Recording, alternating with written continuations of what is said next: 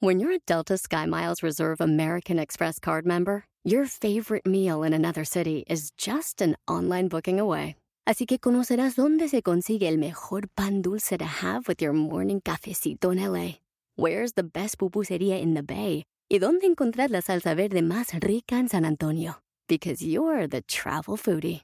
The Delta SkyMiles Reserve American Express card. If you travel, you know. Learn more at go.amex slash you know reserve.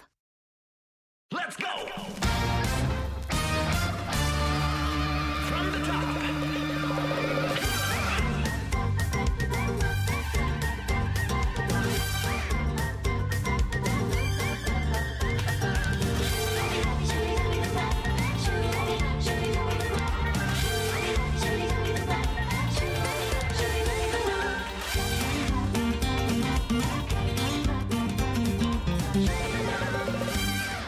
No me considero una persona miedosa, aunque en ocasiones he sentido que el miedo no me ha permitido moverme como yo quisiera y a veces hasta me ha frenado completamente. Es normal sentir temor por lo que pasará en el futuro, por la muerte, las enfermedades, los insectos o los temblores. A veces estos miedos se vuelven fobias que no nos dejan vivir plenamente. En fin, creo que lo más importante es que el miedo no te paralice, que te permita seguir tu vida con normalidad y así entender que siempre hay formas para enfrentar a este enemigo invisible que todos tenemos en nuestra mente. Ya llegó, ya llegó Jackie, ya llegó. Jackie. Las extrañé mucho, canijas. Ne- necesitamos ser las four forever. Ya sí, Las ya five forever. sí. Forever four. I wanna be forever four. Que además es la única persona que se va una y regresan tres. ¿Estás de acuerdo? Discúlpenme. Mira, están sorprendidas. Está aquí. Natalia y le digo, toca, si es de, ver- de verdad. Y se contagia. contagia, así que cuidado. Y quito la mano, ¿no? Así. Ay, bendita. Pero la verdad es que ya estaban tres, pero muy calladita, Jackie, no decías nada. Creo que la última grabación ya estaba. Ya, yo me ya acababa te de veía un enterar. brillo en los ojos, muy rarito, especial y rarito. único. Eso no es cierto, ¿sí es cierto? Sí, claro. Sí. Pues yo no, yo nunca he, me- he- le- he visto a alguien y por la mirada o no sé, lo cristalino, ¿estás embarazada? No tengo idea. Yo creo que esa es una cualidad que tienes tú. Y No también sé. mi hermana Lulu. De evidente. ¿De veras? No, nada más de que, ay, tienes ojos de embarazada. Ay. Y pum, estaba embarazada. Así, tienes ojos de embarazada y panza de seis meses. claro, Tal ¿no? vez. O sea que para todos los que decían que Jackie no iba a volver, Aquí está. tómenla. ¿Qué Aquí creen? está, Lo siento, llegué para quedarme, muchachos. Claro. Este es tu lugar. Aumentada y Gracias. mejorada. Aumentada. La verdad que sí, ac- muy bien acompañada. ¿No?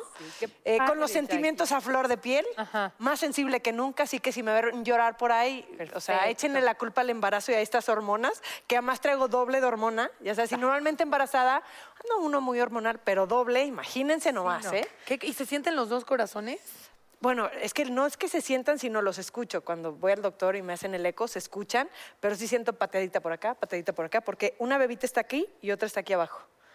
Qué delicia. Ya las, ya las vi, ya les vi sus caritas, sus nariz, sus manitas, sus pies, ya, ya las vi, ya las vi y, y estamos muy emocionados. Háblame, Jackie, háblanos a todas, porque todas las mamás embarazadas pasamos por eso y es una neta divina que necesito que platiques. De los pensamientos catastróficos cuando estás embarazada. Soy como mucho más relajada en ese aspecto, no es como que estoy, ¿Aprensiva? no soy tan Ay, qué aprensiva, bueno. pero y es increíble porque después de lo que viví en el primer embarazo, Claro. Claro. Sí les tengo que confesar que cuando me enteré que eran dos, además fui al doctor, no estaba Martín, fui yo sola y me dicen, es que son dos y yo, dos que... ¿Dos qué? ¿Cómo? ¿De qué habla? Jaló la pantallita, ya sabes, del ultrasonido. Es que sí son dos bolsitas. Y yo, no, no, no. Y lloré todo un día. La verdad. ¿Por ¿Te qué? dio miedo? Me dio miedo, por Claro. supuesto. Ok. Porque en el primer embarazo eran dos y perdí a un bebé. ¿no? Ah, caray. Entonces, esta es mi cuarta cesárea, mi cuarto embarazo. Entonces, pues me vinieron muchos recuerdos a la mente. Entonces, en ese, digamos que por esa razón y en ese momento sí me pasaron muchos pensamientos catastróficos. Eh, pero bueno, eso fue un- el primer embarazo, este es el cuarto, es nada que ver, es otra cosa, Exacto, ¿no? Entonces hay que, exacto. trato de pensar positivo, me estoy cuidando muchísimo, uso tacones nada más ven- para venir a netas divinas y como estoy sentada no pasa nada, muchachas. Y, y, y sí me pasó, por ejemplo, estuve trabajando en Estados Unidos hace dos meses y sí tenía que usar tacón y estar parada. De repente casi me resbalo. De verdad que estuve a ves. punto de caerme y eso sí, y nadie sabía nada. Entonces, ¿qué? Todo el mundo se rió de mí. Y tú histérica, Y o sea, yo, por dentro. ¿qué pasa si me hubiera caído? Ya sabes. ¿Rieron de ti? Las ríen de mí, niñas, de que casi me caigo y tus así. hijas, ¿cómo están? Mis hijas están emocionadísimas. Es más, cuando yo les dije, son dos bebés, ¡wow! Mamá, ¿qué van a hacer? Pues no, no sabemos. ¿Ustedes qué quieren? Mamá, niñas. Es que aquí en la casa no tenemos nada de niños. Claro. Si viene un niño, ¿qué vamos a hacer con él? No, mamá, niñas, niñas. no, y yo, pues Diosito les concedió ese deseo. Be careful what you wish for. Exacto, exacto. Y pues ya, aquí están. Imagínate. ¿Sabes qué? Otra cosa que me abruma, aparte de, de que ya me dijo el doctor que es un embarazo de alto riesgo y tengo que ser consciente de eso, es el número. Yo siempre soñé con tener cuatro hijos. Voy a tener cinco, entonces sueño con el cinco así, se, hace gigante. Me imagino con cinco. me- la verdad me estoy volviendo loca. Le tengo que hablar a Inés Gómez Montt que me dé más consejos. Ya, Ay, exactamente. la verdad sí me, diga. sí me friqueo y sí sueño y tengo pesadillas y me pongo mal. Pero es que no estás solita, porque ya esta- estas dos bebecitas ya vienen con tres mamás más. Eso Porque sí. Te voy Bueno, a decir sobre de todo corazón Jackie la mayor. que cuando llegan tus hermanitas, ese juego de las niñas de cómprame una muñeca, ya les estás trayendo unas muñecas de carne y hueso y Es para cierto. ellas va a ser jugar a la mamá. Entonces, si las incluyes y bañan a las niñas contigo y todo eso, Claro. ya les cumples ese sueño Para estar y ya felices. tú también aprovechas y a dormir. Te baña tu mano, hermanita, duérmela. Cuando yo, cuando yo leí que, que- que tenías dos, lo primero que pensé fue remontarme y decir, se ha de haber asustado Jackie, ¿no? Porque, claro, Muchísimo. obviamente. Ro, te extrañé a ti también, ¿eh? Ah. Gracias. Felicidades, ¿eh? Gracias. Muchas Y es felicidades. curioso porque justamente es de lo que vamos a hablar hoy, ¿no? De todos esos miedos que tenemos, de las fobias y de cómo hay veces, y yo siento que la mayoría de las, nuestros miedos son infundados, son totalmente cuestión de nuestros pensamientos, de, de nuestras ideas. O de alguna experiencia de niña que no te acuerdas, ma. Eso también puede ser. Pues creo que los peores miedos Son son, traumas, ¿no? un trauma, Sí, exacto. sí. Que dices, ay, ay, ¿por qué? Yo ni qué. Pero ¿tienen fobias ustedes a algo en Yo sí, particular? ¿A qué? a los alacranes, pero yo que yo recuerde nunca me ha picado uno. Entonces no entiendo por qué le tengo fobia a los alacranes. O sea, veo uno y me paralizo. Literal Así. me pongo mal, no lo puedo matar, no puedo perseguirlo, no puedo... le- ¡Alguien, ayúdame! O sea, como Pero si- puedes gritar, puedes gritar, Sí te sale la voz. A mí no me sale la voz. ¿A qué le tiene Con los sapos. ¿Eh? ¿Qué? Ay, Con los- un alacrán te puede matar, Pero un aparte es sapo una no. fobia que me salió por haber visto un pinche programa de no sé qué de animales. Ajá. Donde vi como un sapo se empezaba a inflar, inflar, inflar, inflar y. ¡Ah!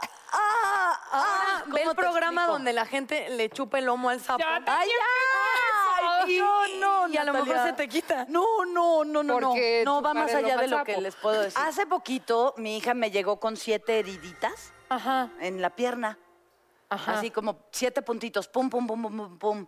Y me dijo, es sapo de Real una cosa que se les ponen aquí, empiezas a vomitar, te dan ganas de morirte y como que vuelves a renacer.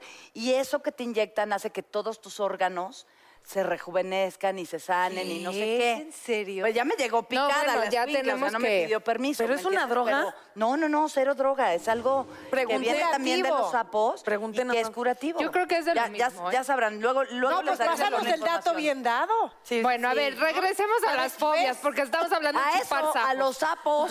A ver, ¿y ustedes faltan? ¿Tú? ¿Tú? A los alacranes, ¿tú? Ejemplo, o sea, A situaciones de la vida. a situaciones de la vida. Por ejemplo, que mi vida de repente cambie. Como que sea lo que dejo de... co- Como gracias a Dios soy muy feliz en ella, tengo mucho susto de que de, De un día para otro cambie, ¿no? Y hay un cambio radical. y ese claro. es un miedo continuo que tengo que hacerme mucha autoterapia de, de parar. Ahora sí que mi, mi hámster, porque, porque pues sí, aunque no sea una fobia, te paraliza, te paraliza tomar decisiones, ¿no? Y hasta disfrutar momentos por tener tanto miedo de- Claro. de perder Claro, ese momento. y es horrible porque al final son miedos, sin, o sea, sin fundamento, pero que ahí los tenemos y no paran. Sí, es cierto. Es cierto. ¿A qué le tienes fobia? Yo le tengo una fobia, pero sí me, o sea, a diferencia de lo que dijiste, eh, de que no tendrías por qué tenerla, yo le tengo fobia a las iguanas de Puerto Vallarta, de esas Solo las de Puerto Vallarta. O sea, sí, porque son muy grandes, de cola anillada, que son como un dinosaurio que Sí, tienen sí. una cresta ¿Qué enorme. te hizo la pobre iguana? Entonces yo tenía como, como ocho años y literal estoy parada viendo quién sabe qué, porque casi autista, y de repente siento un peso, pero entre duro, gelatinoso, pero como con cositas, eh, en el hombro y siento abajo que algo me pega, pero literal así, en el tobillo, po- porque todavía estaba chiquilla, volteé. O sea, de verdad para mí fue como ver un, perdón, pinche dinosaurio así, viéndome. Así yo dije, con la papada, como respirando asqueroso. Y yo, en vez de gritar, literal, fue así de... Entonces le trataba de gritar a mi hermana No y no me salía la voz. ¿Por qué no lo como- hiciste así? No, sé. podías hablar. me dio tanto asco moverme y que se moviera ah, como en mi hombro, que fue como de...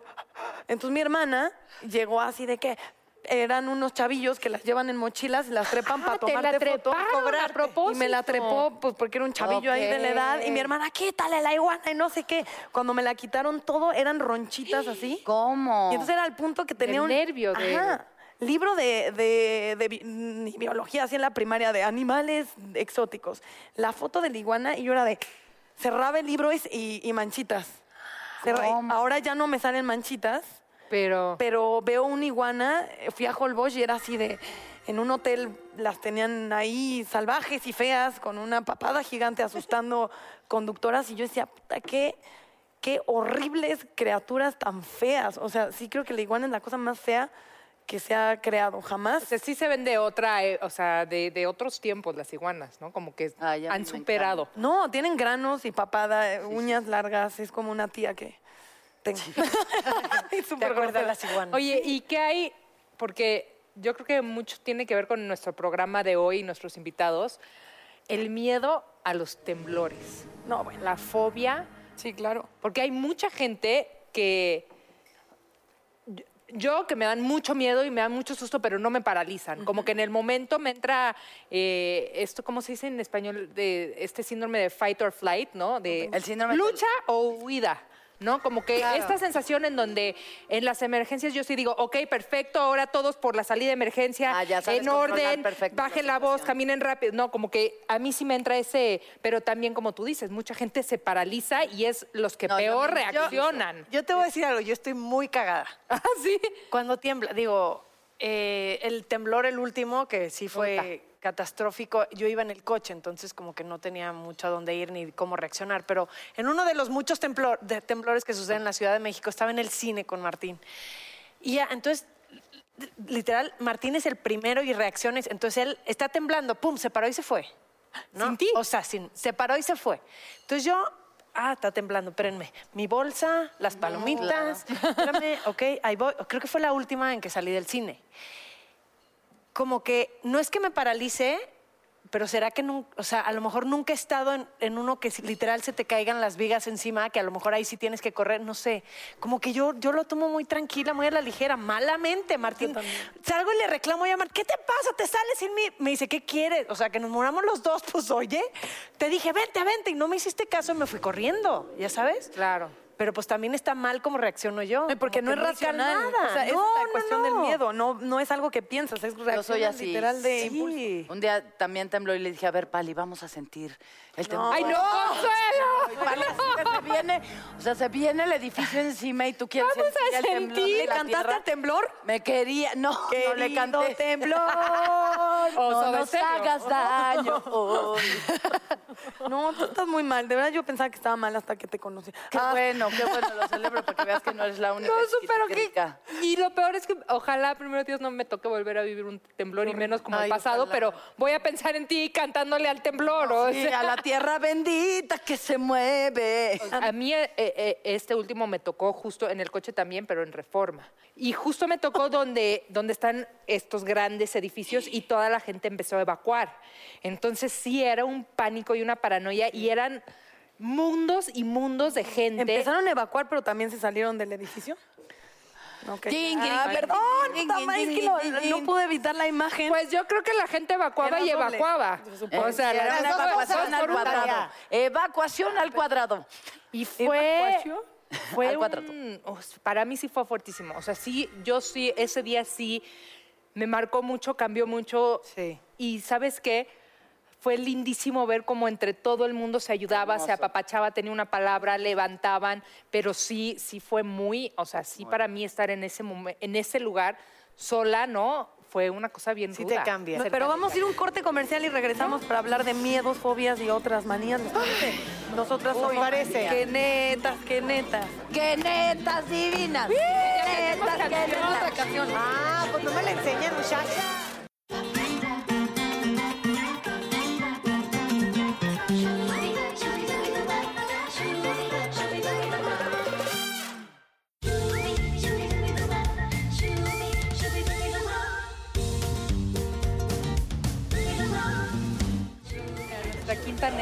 Aquí está. Por perra. Está. Por perra, por perra.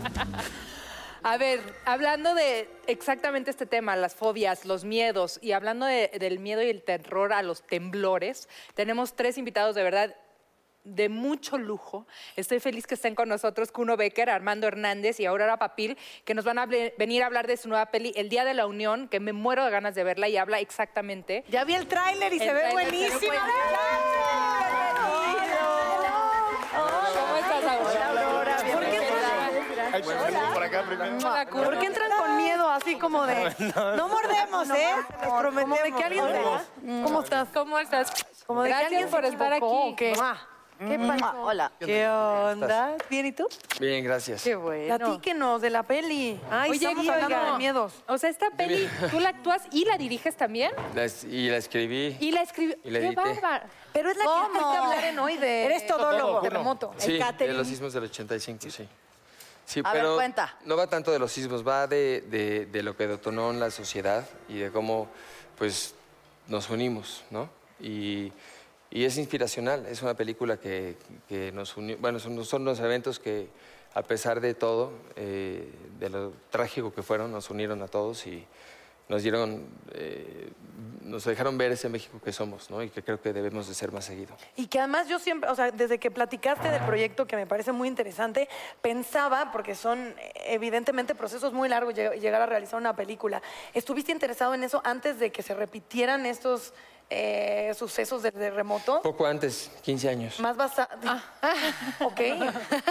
y después le atinaste, pero, o sea, me parece. No, no, pues fue un- yo escribí esta película hace 15 años y fue mucho trabajo, muy duro. Eh, levantar una peli así, sobre todo cuando haces cinco trabajos, pues, pues puede ser un desastre, ¿no?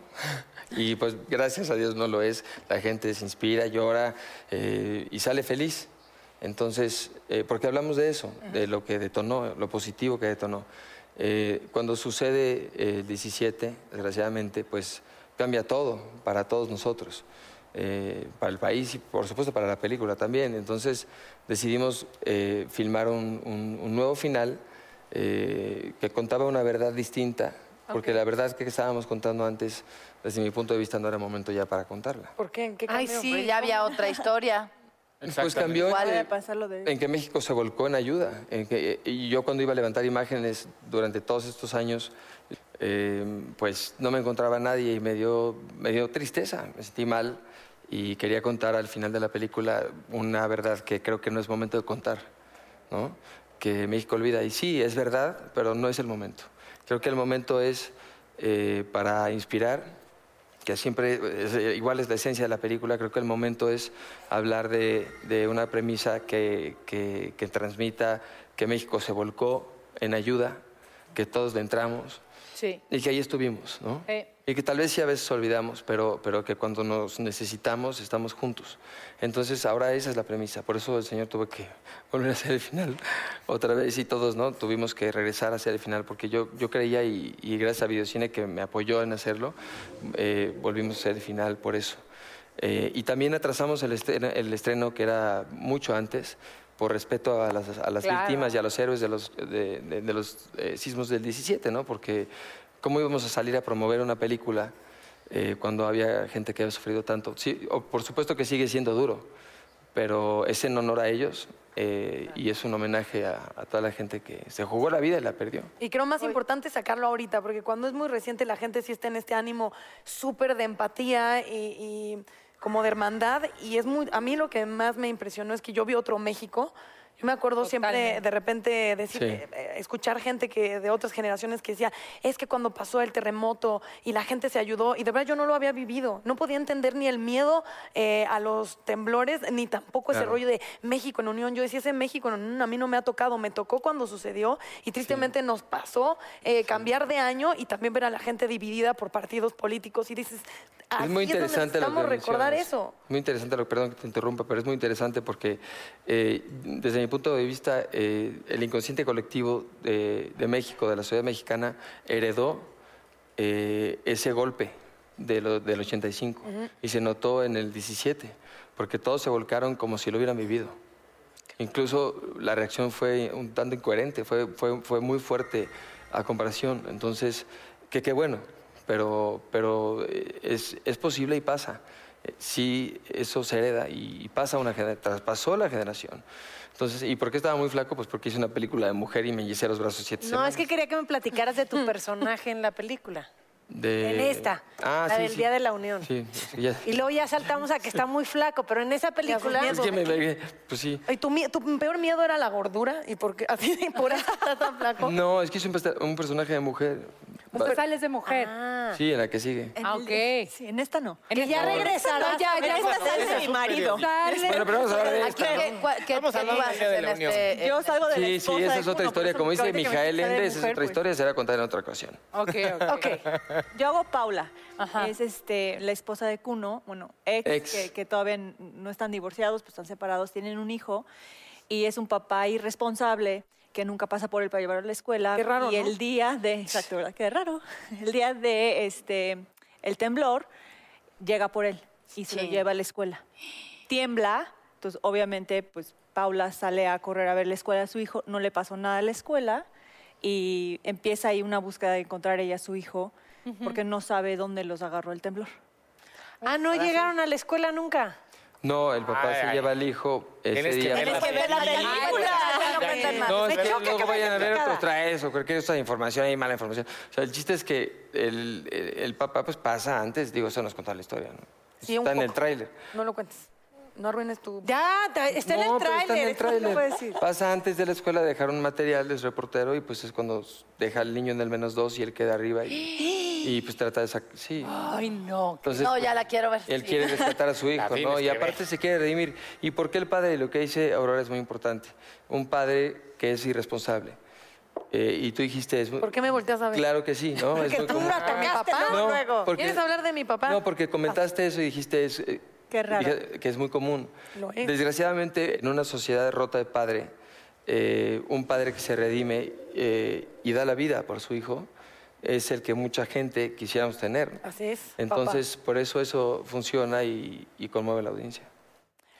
Yo hago a Javier. Ok. Porque ya me voltearon a ver todos. Sí, de que ¿Tú sigues qué, tú. ¿Qué haces aquí? Bueno, básicamente quisiéramos Es que estábamos viendo los la boca, labios. Porque ¿Y queremos por qué te inyectaste los labios? No. ¿Por qué te es- inyectaste los labios? Ese es un chisme que has hecho tú, ¿no? Que voy a contar que cuando ¿Yo? estábamos filmando la película lo Yo no dijiste hago y chismes de la todo el película. equipo, lo- todo el equipo Te que empezó estaba a ahí, molestar. No, el chavo trae botox, pero no, soy natural. Es Pero nadie- no está botox A ver, ¿Verdad? ¿Se ve Para natural? Para empezar. Nadie te va a juzgar. Muy natural, pero yo Pásanos quiero el teléfono del doctor, que se te ve muy favor, ¿Tú crees que en Televisa alguien te juzgaría por Botox? No lo sé, no lo sé. No es Natalia, cierto, era pero una mejor broma, Hablemos una del broma. Día de la Unión. Mejor, Ok, a ver. entonces de Habla, tu y entonces personaje. el personaje. Yo hago a Javier. Javier es un ingeniero civil que a falta de, de oportunidades, muy raro en este país, pues se tiene que dedicar a otro oficio y en este momento de la historia él es un taxista. Entonces, Es el héroe de eh, la cuando lleva a un pasa- una pasajera al Hotel Regis es donde él le toca el terremoto. Y bueno, sale huyendo de ahí y a partir de, ese momento se ve envuelto en esta circunstancia que de alguna manera refleja lo que muchos realmente vivieron, ¿no? Que en el momento en que te agarró y donde te, te tocó el temblor, pues olvidaste todo y te dedicaste a, rescatar. En algún momento de la historia se conocen nuestros personajes, Kun y mío, y a través de que se entera que yo soy ingeniero, pues quiere que le ayude a rescatar a su hijo. Entonces ahí surge toda esta historia para rescatar al. Correcto. Y en realidad todo eso era un pretexto para saber tus miedos al Botox y a las agujas. ¿A qué le tienes miedo? ¿Tú le tienes miedo a. Tengo miedo a Kuno. Ah, no, no es cierto. No es cierto, no es salen cierto. puras ¿Miedo o fobia? No. Miedo o fobia, sí. No, yo me, te tengo No, harto. que Te digo algo, le tengo miedo y, y- y mi ignorancia nunca me he puesto a investigar ¿Por como qué? a las cosas grandes, no a los gigantes, pero hay cosas como que de repente muy grandes me, me Pero provocan como miedo. que- ¿Te dan ansiedad? Como que... Una vez, por decir, un Es que me estaba cambiando una vez. No. Un ej- Otra vez corta, corta. corta. No, por decir, una vez estaba en las faldas del Popocatépetl y me lo vi y me impresionó y me provocó ese miedo. Pero ¿El también mar? he estado... No, el mar no. Entonces, de repente, algo que no es gol, pero también cuando hicimos la película, se construyeron unos sets increíbles. El, lot, el backlot que teníamos era una cosa impresionante que de verdad daba, miedo. Ok, como... Digo, y lo veía y era como muy impactante para mí de repente sentir ese miedo. No sé, lo voy a investigar o si alguien me ayuda. ¿Cómo, se llama esa No, es fobia? que ese se movía miedo? y pensé que se iba a caer. ¿Cómo dijo? Daba miedo y nos volteó a ver como verdad y todos de no, hermano, estás loca. Tienes problemas. Aurora, ¿tú le tienes miedo o fobia a algo así que te paralice? Le tengo pavor a los tiburones. O sea, es súper cliché, ya sé, pero sí. le tengo Pero pavor. nunca has estado con un tiburón así. No, no puedo, pero, o sea, voy al mar y me encanta, pero Empiezas odio a la gente que donde me dicen, no, aquí es bahía, no hay tiburones, y yo, por supuesto que sí, aquí viven, o sea, sí hay Te voy a tiburones. decir algo. Acabo de estar en Miami y mis hijas en la orillita así y de repente, cuidado, cuidado, tiburones. Me- o sea, tres metros de ella, dos claro. tiburones. Chiquitos, pero tiburones. tiburones. ¿no? Entonces llego corriendo porque yo estaba arreglando algo en la playa. Corriendo, la saco. ¿Qué pasa, mamá? No es que había unos delfines. y y hay que dejar que pasen los delfines y ahorita nos volvemos a meter. Qué miedo. Pero sabes que aleta. es que no quiero meterles el miedo. Claro. porque- No, pues no. Porque no. como, mamá, es que eran tiburones. No, no eran tiburones, eran delfines. Ay, mamá, los quería tocar. Bueno, los. ¿Ven por qué voy a Mamá, las ¿por qué playas de Brad? Ahí no Pero hay los tiburones les, tiburones. les hizo mucho daño la película de, de, Tiburón, de Jaws, porque- de tiburón, porque la verdad Yo la es vi que muy chiquita. Ah. los tiburones Ay, no atacan a los seres humanos porque son asesinos ni porque quieren matar a nadie. O sea, ven de abajo para arriba una tabla de surf con cuatro este, extremidades y Creen que es piensan que es, una foca. Lo muerden y, y, y sí te mueren porque te tratan- o sea, se- piensan que eres eso. Y cuando saben que no eres eso, te dejan ir. O sea, los ataques de tiburón son muy Mientras ya raros. te dejaron la mega mordida, ¿no? Pero tienen una muy mala fama y No por eso fue están... intención, y por eso los te- japoneses les cortan las aletas y los tiran así a morir. No fue O sea, que la próxima vez te hagas como tabla de No surf, dice que uno que ya para que... Sí, a ver qué hacen. Tampoco existen las ballenas asesinas. Los asesinos son los seres humanos, no los ¿Y tú, animales. Kuno, a qué le tienes miedo? Yo le tengo miedo a la mediocridad, le tengo miedo a los ataques de la gente que no me espero. Eh, ¿Al ataques me- en qué sentido? Líndate, papacito, porque si vives en el sartén, te No, no, que estoy preparado. fuego, ¿eh? Estoy preparado. Eso. Eso sí. Pero, Pero- los ataques de la gente que no te espera. Ataques. Claro, porque me sorprende, no me sorprende la deslealtad, no me sorprende la traición, no ¿Te me duele? sorprende A mí sí me- el ataque, me sorprende la lealtad, me sorprende el honor, me sorprende eh, la unión, me sorprende lo positivo. Desgraciadamente así es, ¿no? Muchas veces pasa. O sea, te sorprende más lo positivo del Desgraciada- humano. Desgraciadamente sí, eh, creo que la humanidad, eh, pues, bueno, teniendo, bueno, ¿para qué nos ponemos en política? No, no, Pero, no. O sea, estamos hablando de si hay un gobierno fascista después de 70 años de la Segunda Guerra Mundial, pues, ¿qué pasó con el ser humano y qué aprendió, no? Ah, mira, Ah, no, no, pero pero sí, da una vergüenza. profundidad. mm. Este, Y yo con no es los profundidad, alacranes, no ¿no? es profundidad, Después es de- fascismo. Oye, a con ver, los tiburones. los. No, pero vete, vete, vete- no, ya sé, hombre, estoy jugando, estoy jugando. Tómate la vida más a la mamacita, ligera, bebecito, mi amor. Yo también, ya sé que Igual no se acuerda de mí, pero... Yo sí, sí me acuerdo también de lo que pero di- su primera escena en telenovela fue conmigo. ¿De verdad? Ah, ¿Qué sí, digo? ¿Cuál es el la actor más complicado con el que has trabajado? Uno Beck. Nunca. ¿Es neta? ¿Cuánto? Qué padre, mi vida, te lo juro. Ay, Dios. Yo Qué bueno que aquí estás. te conozco, chaparrito. Lo- yo a ti no te tengo no más que que me- amor. Oh, no, yo ya di la verdad, sí lo dije. No, no, no, por Dios santo. Porque ¿En dónde trabajaron Si lo juntos buscamos para en empezar? YouTube y lo encontramos ahorita, ¿me Échame pagas mil pesos? Diez mil, un millón Órale. de pesos. Un millón, ya quiero entrar a la A ver, bolsa. eso de que Échenle, si tú búscalo, empezaste papá. tu, A ver, tu ¿cómo lo carrera busco? conmigo, era lo más bonito del mundo. Pero Era- espérate, ¿qué hicieron Obvio, juntos? obvio ¿Qué sabe de hicieron lo que juntos? habla porque lo trae mi herida Mira, emocional. ya se desató la polémica. Pero dime, dime, Dani, dime. ¿Cuál es No, no, no, no, no, No, me encanta. No me cambien el encanta. tema, busquen el video. Yo quiero claro, saber en claro. Realidad Pero que lo busquen por ahí para que nos sigas platicando. Y ahorita ya te entrego tus 10 mil varos. No, no, quedamos que un millón, ya le bajaste, ¿eh? Lo único ah, ya que te estás acordando. Eran mil. No, pero lo único que he hecho en la vida contigo fue esa novela y eras un bebé. Con Carla Sí, Estrada. por supuesto. Este, ¿Qué me ibas a Te lo preguntar, juro. ¿Qué te Armando, tú y yo somos los que no nos vas a estamos preguntarme? No, pero, ah, ok, uno va a seguir buscando. Sí, cerdos, no, ya no vas a buscar porque si no se nos va el programa así de... No, no, Se tú nos va a sigue ir, no lo buscando vamos a porque- No, no, encontrar. pero lo vamos a encontrar. esto. Pero Ok. Ana, te sorprendiste con la gente porque yo, o sea, yo creo que todos Yo nos sí, sorprendimos de cómo. nos sorprendimos. Sí, fue Sí, una gran no. sorpresa. Como bien lo dijo Kuno, en un inicio la, la primicia de la película era recordarle a la gente que no necesitábamos esperar un acontecimiento como el terremoto del 85 para que nos volviéramos a unir. Porque estábamos viviendo una etapa en la que había desesperanza, donde, donde nadie estaba unido, donde había diferencias muy respetables la forma de pensar de cada quien, pero que de ahí exista esa división muy marcada. Entonces, a partir de ahí dice uno, bueno, vamos a hacer este- esta película. ¿Y qué pasa en 2017? De repente nos llega el otro terremoto, vemos esta unión y sí, claro que nos causa una sorpresa.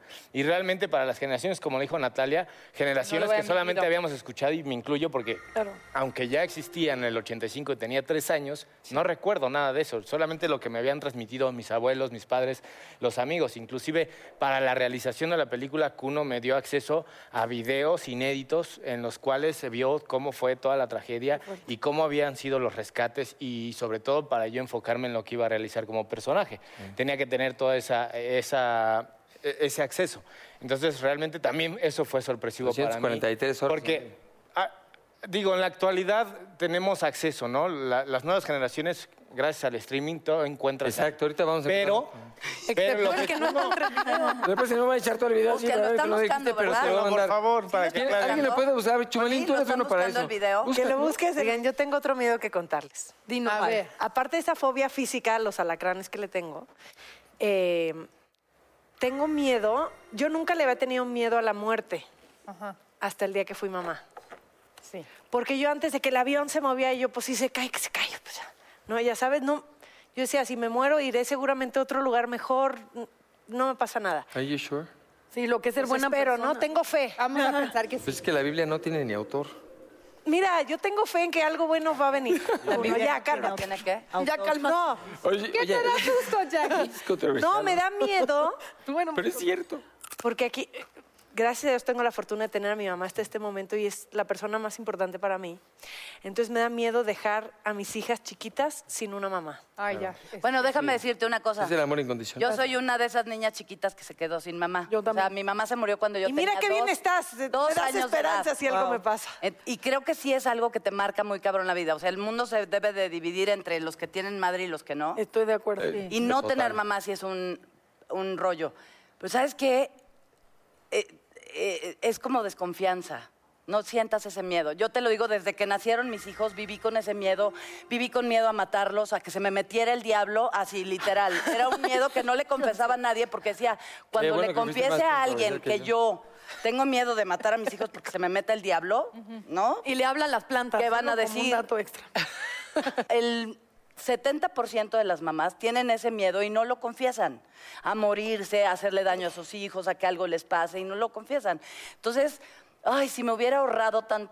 ta- O sea, ahorita que los veo de, ya de 26 y de 24, digo, alivio. ¿para qué Y qué guapos tus tuve tan No, ahorita porque ya no los puedes aventar. A mí me dio el Ya, miedo. ya. A mí me dio el miedo exactamente al revés. Eh, a mi mamá la diagnosticaron de cáncer cuando yo tenía 12 y a partir de ahí eh, yo tenía como muchísimo un, un viaje con la muerte espantoso eh, porque creo que muy mal entendido y falleció cuando yo tenía 15 y de ahí de verdad eh, lo he tenido que trabajar mucho como en esa confianza y lo habló mi papá una vez conmigo, me dijo, te da miedo porque tratas de controlar Mm. y venimos aquí a soltar. Si tú desapegas y dejas de tratar de, o sea, me dijo, las cosas te cachan y tienen un orden superior a, a lo que tú No, racionalmente además es algo que no puedo construir. controlar. ¿Cómo, ¿Cómo voy a controlar cuándo me voy a morir? Pues no. Es que te entiendo perfecto, porque yo también lo vivo y escuchándote a ti, Consuelo, y escuchándote a ti, Natalia, pues sí, ese, ese miedo lo tenemos, yo creo que todas las mamás a flor de piel, ¿no? El, el de faltarle a nuestros hijos, que es sí, mi peor miedo del mundo definitivamente es ese. Tienes toda la razón. No estar para tu chavito. No estar para ellos, ¿no? Pero tampoco pasa nada.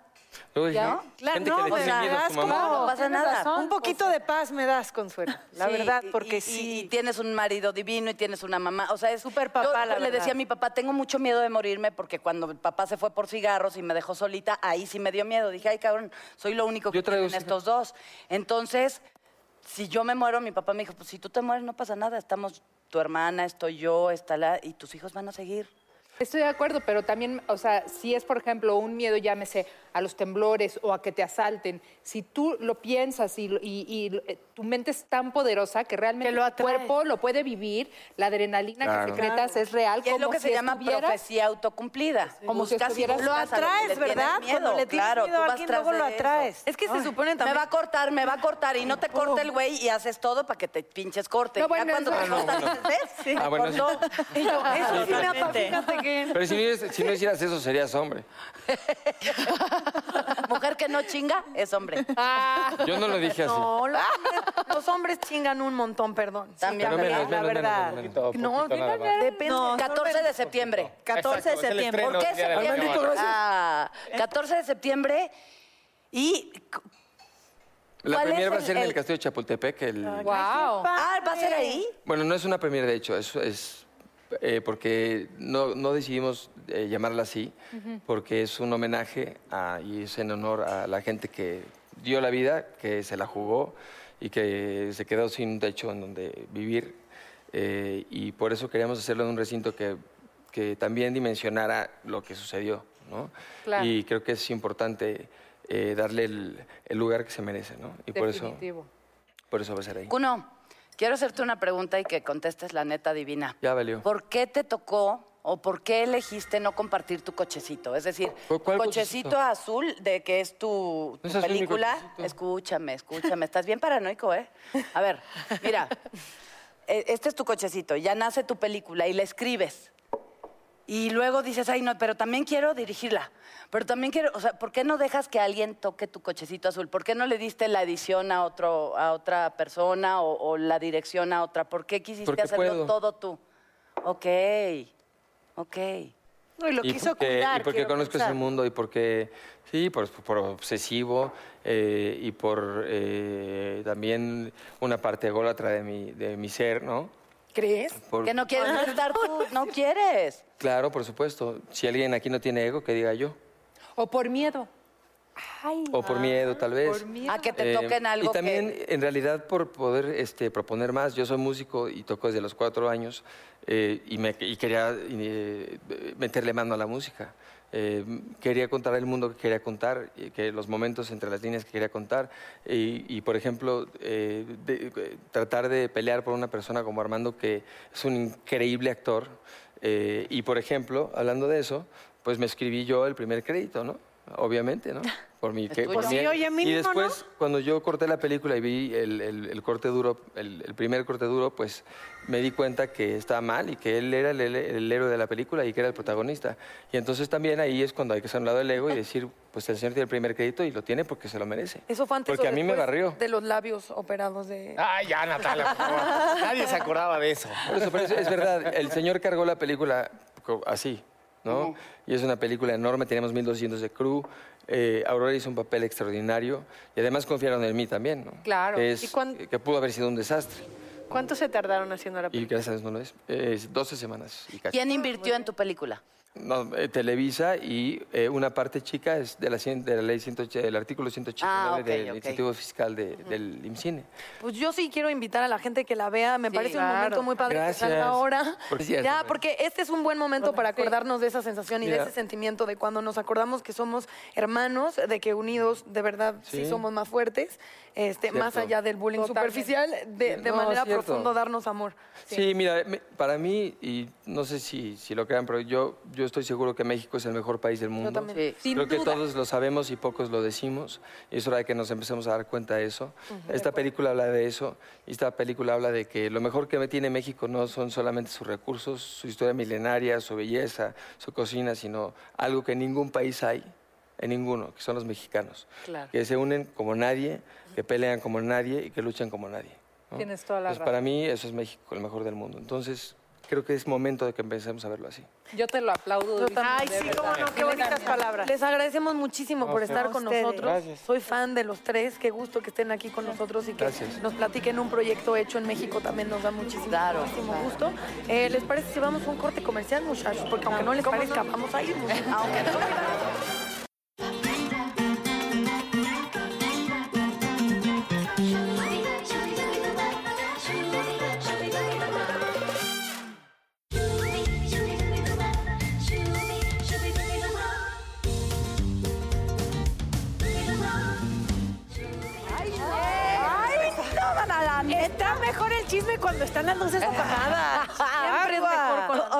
neta sí te extrañamos. Teníamos yo también fobia de que no llegaras. No, aquí Fobia de que no ¿cómo llegaras. creen? Les dije que Oye, llegamos. hay una, hay una historia, panzas, en un libro. ya, ya te amolaste. Eres Ya. una pancha. Sí. Lo soy. Y eh, tu vientre es una cuna. Qué bonito. No digas eso, es como de abuela Le voy a loca. decir. Es de abuela loca, acéptalo. imbécil. Es de ahí está haciendo, loca. ahí está haciendo una cuna su vientre. cuerpo, como lo dijo. Es de abuela loca, imbécil. Mira, yo les voy a decir algo. Estamos hablando de miedos y de fobias. Natalia, acéptalo. Le tienes fobia al compromiso y más fobia y temor y pavor a tener hijos. Vamos contigo, Loreto. Así nos enlazamos con Joaquín López Dóriga. y tú así nuclear, es una... ¿Por qué te da miedo? ¿Por egoísta? Uy, pum, eso también es de tía, pero no loca, eso es de tía asertiva. Me da miedo, o sea, al final creo, considero y he, he trabajado mucho. eh, supongo que es precisamente porque perdí a mi mamá muy joven y literal mi familia se, se disolvió. Una mamá es todo, es la raíz, Todo. tú lo sabes. eh, y creo que ahí me quedó una idea como de que de repente es más fácil si tú vas por la tuya. ¿Sí me entiendes? Como que, que es algo que he trabajado mucho, pero sentir como si soy independiente y yo como que me cumplo estar bien, no necesito de nadie, si no necesito de nadie, tampoco nadie me lastima y es una absoluta tontería eh, pensar eso, porque no puedes evitar ni, ni involucrarte ni tampoco lastimarte. O sea, creo que aún más te, las- te lastimas mucho más tratando de no, no involucrarte. Entonces lo he trabajado mucho y, este, y de verdad trato de, supongo que es, es una cuestión de madurar, no tenerle miedo al compromiso. Eh, sé que no suena con lo que te cuento de mi vida personal, pero Pero ¿qué crees? Ahorita que dices eso y que hemos, que he tenido la oportunidad de, ya se hizo una terapia Natalia, pero te voy a decir que, que he tenido la oportunidad y la bendición de conocerte a ti, a ti, a ti, de verdad lo siento como una bendición en mi vida. Eres una mujer tan increíble en todos los sentidos, no sé por qué hasta se me está quebrando la voz. porque me quieres. Serías una mamá tan hermosa que el angelito que Nada más llegase basta a tu verte con vida, tu perro. o sea, sería el más, él o la más afortunada del mundo, igual que tus tres niñas, las dos que vienen, tus dos hijos. Y, y- y sí, te entiendo, entiendo ese miedo, no, gracias a Dios no lo vivo porque como dice Jackie, tengo a mi mamá junto a mí y es mi, mi pilar, mi pedestal, ¿no? Es, mm, es algo que no, no puedo concebir. Mi esposo también perdió a su mamá muy niño y yo sé que es algo con lo que vive, y, pero sería muy feliz de verte a ti con un bebé en tus brazos. Ay, sí. No voy a decir. Va a llegar, va a llegar el chamaquín. Ay, el sí. chamaquín. Oye, ay, eh, ¿ustedes me han visto a mí en alguna fiesta, reunión? Uy, que si te hemos visto, mija. No, me han visto, de Ah, no. verdad, de verdad. O que eh, no. Así que, y la fiesta de quién, y la fiesta de Guatemala. Ah, no. Hay una fobia que desarrollé, no Ajá. nací con ella, la fui desarrollando con el tiempo y la estoy trabajando. Es una fobia social. ¿Cómo? Sí. O sea, si tú me invitas a una reunión donde hay gente que yo no conozco, mi cuerpo empieza a reaccionar enfermándose. Pero Entonces me duermen las manos y se me hacen así y te digo, ya mejor no voy. Entonces ya la gente dejó de invitarme porque te digo que sí, porque en algún momento me siento valiente para decir, sí voy a tu boda, órale. Y ahí voy a ver a mucha gente que me va a estar viendo qué hago, qué hago. O yo veo más allá de lo que quisiera ver y veo cosas que me duelen. Entonces es que tú prefiero tienes, no ir. ese, tú Sí, tienes chingado. esa, esa, Entonces veo como el dueño de la casa le está tirando la onda a la chavita de allá y digo, no, no, es alucine mío. Pero es algo que... también no vayas a las fiestas del burro Van Ranco. no es cierto. Era Qué mala. Bromas. Te Entonces, queremos, burrito. entonces eh, eh, fui a la boda de Adal y le dije a Adal, valórame que estoy aquí, porque de- llegué con las manos dormidas, entumidas, así. Me, me cuesta mucho trabajo. ¿Y cómo te fue en la boda de Adal? O sea, aguanté una hora sufriste. y sufrí. Sufrí muchísimo. ¿No piensas que tiene que ver con trabajar en el medio? O sea, hay, como muchos síndromes que vienen de gente que está pública y de repente socialmente se vuelven extraños porque la gente socialmente reacciona de maneras muy raras a personalidades del medio. Pues es una teoría. Pero yo creo que es eh, eh, eso de lo cual habla Consuelo, yo creo que es algo muy genérico de la gente que tiene mucha fobia social. Yo creo que sí es un, un mal que aqueja, sin importar tu profesión, la fobia social. Pero en tu caso, había oído como dices eso. que la desarrollaste, pensé que a lo mejor venía... Mi hermana Lulu hace unos corajes de los demonios. Es la persona más sociable que Lulu es conozco. toda la sociedad, o sea, Lulu va a- está en todos los lugares de la tierra. Y me dice, vamos, está bien bonito. Ay, y yo, órale, vamos. Y vas a ver que con Gali, güey, su fiesta. Y yo, "Ah, órale, vamos. Y ya nada más empieza, o sea, ya sé que faltan 12 horas para ir al evento y empiezo a sentir ganas de vomitar. Me empiezo a imaginar cosas. Y no, es físico. ¿Y Lo cómo trabajando, cómo lo has trabajado? ahorita. ¿Cómo? Pues, ¿Con un estoy yendo al psicólogo? psiquiatra, eh, un fregón. Y es algo desarrollado a partir de la muerte de mi papá. O sea, me dio tanto coraje que la sociedad no me apapachara o no me diera un, Ah, un acto de amor, o mi sociedad, la que, de la que yo esperaba, claro. que reaccioné en, en forma contraria. Y es, no, no te dedico un tiempo ni un minuto de mi vida porque tú no me lo dedicaste a mí. ¿No? Ay, apágale ya porque me dice, ¿qué cosas dices en netas divinas, eh, mi hija? Y le digo, pues ya no me veas, papá. Ay, te regañó. Ay, Sí, pues no, me, papá. no me rega- como que se, sorpre- se sorprendió de mí misma. Igual que me sorprendo yo también todos los días y me sorprenden ustedes. Pues yo también siempre cuento cosas de mi hermana y mi papá. Y Ya dijeron, ya búscate otro dijeron, ya protagonista. estuvo, ¿no? Ay, ya te dije que yo quiero conocer a tu papá. todas también. queremos, No todas sabes, lo que, queremos. Sí. no sabes lo que dices. Oye, Jackie, te, te quiero decir una cosa porque hasta un poquito mal me sentí. Cuando dijiste lo de la fobia, estábamos ahí sentadas y empezamos a hablar de nuestros miedos y nuestras fobias y yo como muy salsita dije, no, yo no tengo. Y de repente cuando dices la de la fobia de mamá y de faltarle a tus hijos, de repente caí en cuenta y dije, ¿qué salsita soy si yo vivo con esa fobia, ese terror, ese miedo todos los días absolutamente de mi vida, ¿no? Y como que no caer en cuenta y a veces las, las fobias y, y los miedos, igual y no te das cuenta que las estás viviendo, pero, pero son parte ya de tu vida, de tu cotidianidad. Y ese es, o sea, la fobia de faltarle a mis hijos es parte de mi cotidianidad. A mí el miedo... Quítatela. Sí. A la Sí. chingada. No, no, ten- de veras, de Pero, veras. lo- por lo- lo ejemplo, que ¿cómo puedan. se quitan las fobias? A ver, eso... Los trabajas. trabaja. En un Las psicólogo. trabajas con un psicólogo, las trabajas contigo, te empiezas a poner a prueba. Por ejemplo, en cuestiones de miedo, que yo tenía así como el issue de mi mamá, para mí es muy fuerte. Estoy leyendo un libro y dice, eh, todo el mundo en su historia de vida tiene un momento que emocionalmente le dejó una herida y generalmente es los primeros años. O sea, algo de verdad que te marca y es parte de tu identidad, pero va más por el lado del miedo y la herida que, que por algo positivo. Este, que es como una especie de villano en tu- cuando tú cuentas tu historia. Entonces yo estaba pensando qué me marcó, qué cosas me pasaron y yo dije, o sea, me fui yendo por años y dije, realmente no encuentro nada hasta lo de mi mamá, pero eso no puede ser un villano porque la, la idea es que le escribías tal cual y desde un lugar muy eh, visceral, sin, sin pasar por la razón, lo que había sentido en el momento. Yo dije, es que ¿a quién le escribo? ¿Al cáncer? ¿A la vida? ¿A la muerte? O sea, ¿a quién es mi vi- villano? Y entonces de verdad cerré el libro, dije, qué basura, por eso ya no vuelvo a comprar este autor. Y luego dije, esa, o sea, quien tienes que perdonar es a tu mamá por irse. Entonces, Pero ella no eligió irse. no, y entonces escribí desde el enojo, porque te dice, no desde el punto de ahora que ya pasaste cosas, desde el punto en el que pasó. Entonces, como todo el enojo como niña chiquita. Y el siguiente paso es que esa persona te escribe una carta. De verdad es uno de los ejercicios más maravillosos que he hecho, porque cuando ella me escribe la carta me dice exactamente eso.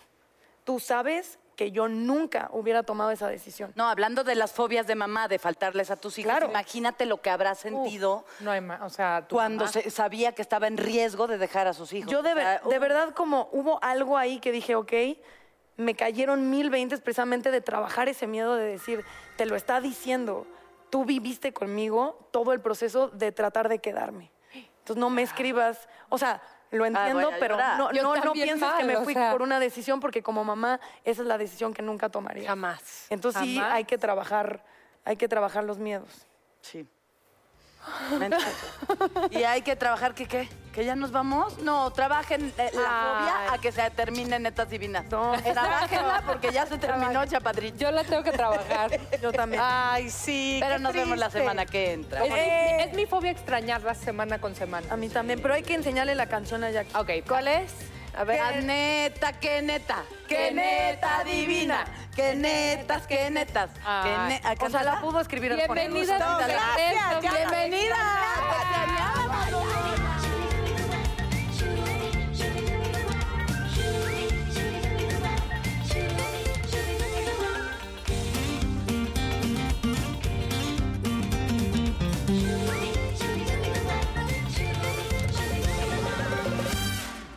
I'm Chris Hahn, the Aggressive Progressive. Check out a new episode of the Aggressive Progressive podcast every Tuesday. You know, the election is heating up just as the year is winding down. Stick with me. I'll tell you the truth as I see it. Download the Aggressive Progressive on Pandora or wherever you get your podcasts.